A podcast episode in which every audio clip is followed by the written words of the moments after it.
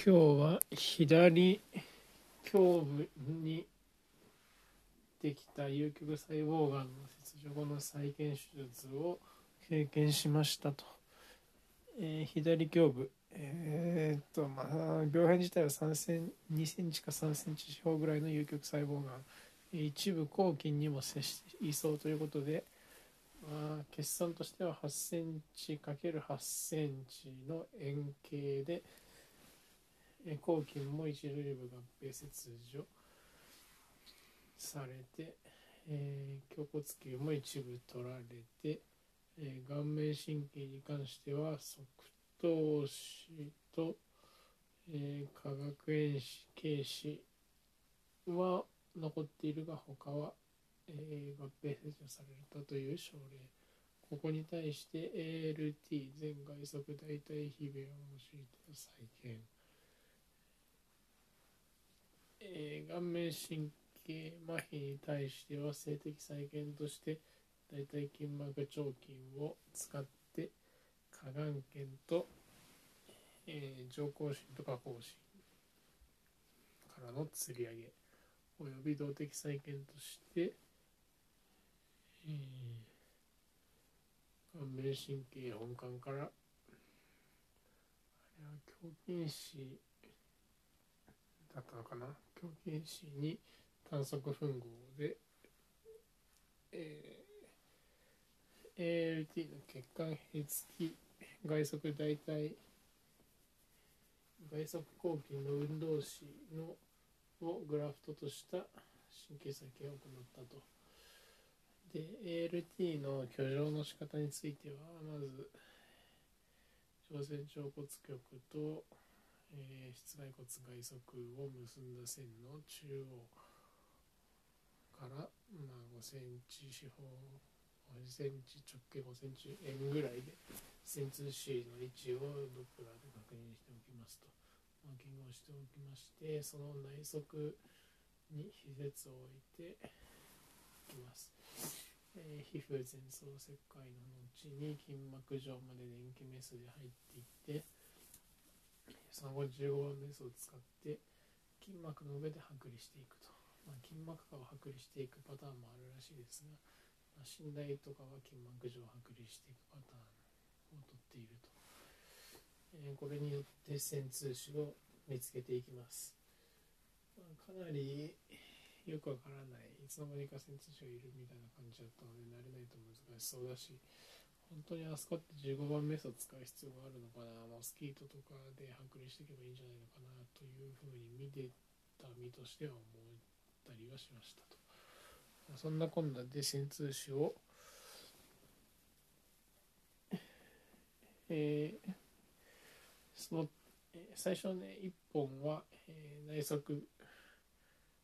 抗菌から出てたのでこれはまあ違うということで切って、えー、2本線通紙が残りましたとそうしましたら今度は線通紙の場所から1センチのところで筋膜を切開してそこから筋膜下にを剥離していき、えー、大腿直筋を、えー、極太の、えー、フェンローズドレーンを使って次裏を取ると。でその後、えー、大腿直筋と外側抗筋の筋管を剥離していくことによって、えー、大腿回線動脈の加工子を見つけに行きます。今回はですね加工子が1本の線通子と加工子じゃなくてもう1本別の枝まあ遮光子というか横光子というかの線通子がそれぞれ非弁に入っていたので、まあ、どっちもつなぐことは無理なので遮光紙の線通紙を残すこととしましたと。それが決まったら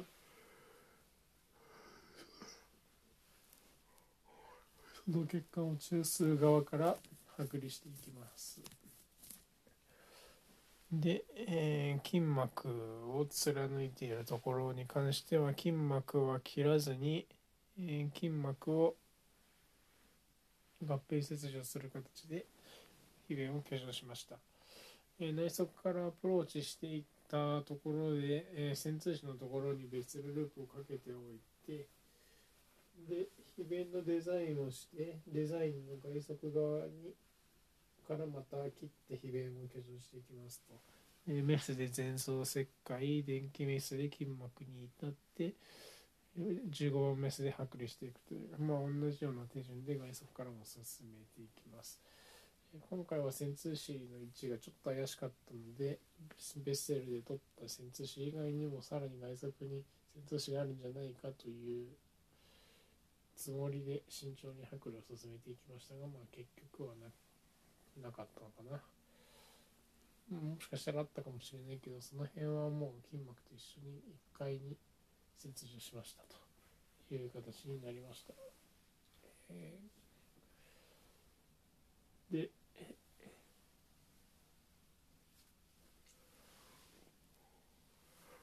尺押しのところに伴走している神経がありまして、えー、外側後筋外側後筋の運動詞なのでこれを剥離しておきました、えー、完全に剥離して切除はせずに、まあ、一部つけておいて血管閉付の状態にしてあったという感じになります。で、えー、顔面の方に関しては、えー、と神経刺激装置を用いてどこの神経が残っているのかっていうのをまず確認しました。で半身はギリギリ動くきましたけどあんまり入ってほとんど入ってないって感じですね、えー、吻合血管に関しては顔面動脈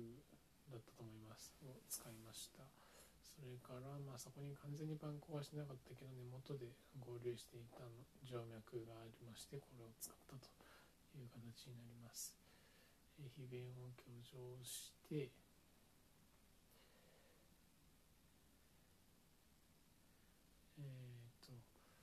下眼圏の吊り上げをまず完成させて、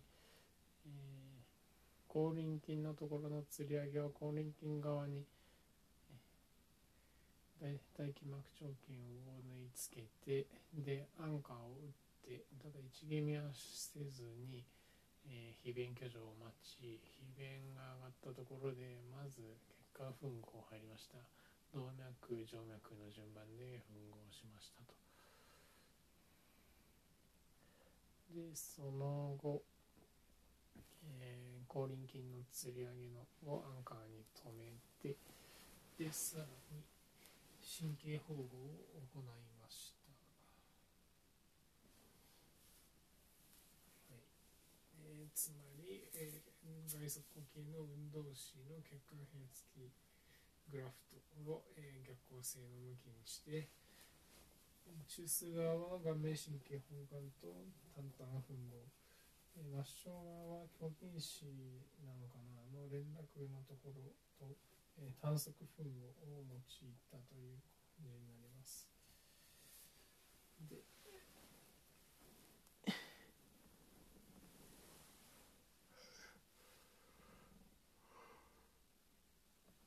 で最後に人を、えー、血損部の形に合わせて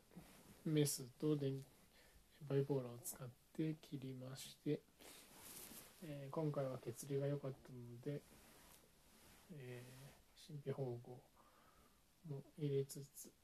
えー、結構しっかりと縫い付けてきましたという形になりました。で、えっと、大腿部の放縮に関しては、え、ちょっと一部担当しましたけれども外側を、えー、筋膜上で剥離して、えー、寄せやすいようにしてから皮下縫合を、えー、いくつか入れましてでその状態で上部が、え著名なドッグイヤーな形になったため、えさらに切除を追加ドッグイヤーの修正をしました。まあちょっとドッグイヤーの修正は難しかったね。なんかあの端っこがうまく合わなかったので、もうちょっとちゃんとしっかり足がどこに来そうなのかっていうのを見定めてからデザインをすべきだったかもしれません。えー、またですね、えー、皮下縫合後の神秘縫合でかなり感じましたが、えー、内側側はかなり薄い皮膚と皮下組織でしたけれど外側はだいぶ厚かったですね。まあ、外側と内側でかなり皮膚の厚みが違ったので真皮縫合をした時はまだ良かったんですけどその後ステープラーをかけるとだいぶ、えー、ステープラーがあの中央にかけてはいるんだけれども中央じゃないように見えるというか片方に斜めに偏った形の完成図になりました。まあ、もうちょっと外側を剥離しておけばよかったかなという感想を持ちましたと。えー、他に学んだこととしては、うんと、非便の血流っていうのはやっぱ神秘のところが一番いいっていうことですね。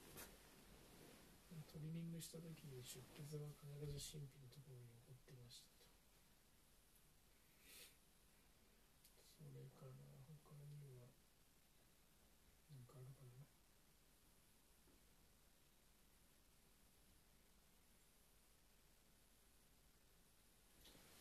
とりあえずこんなところですかね。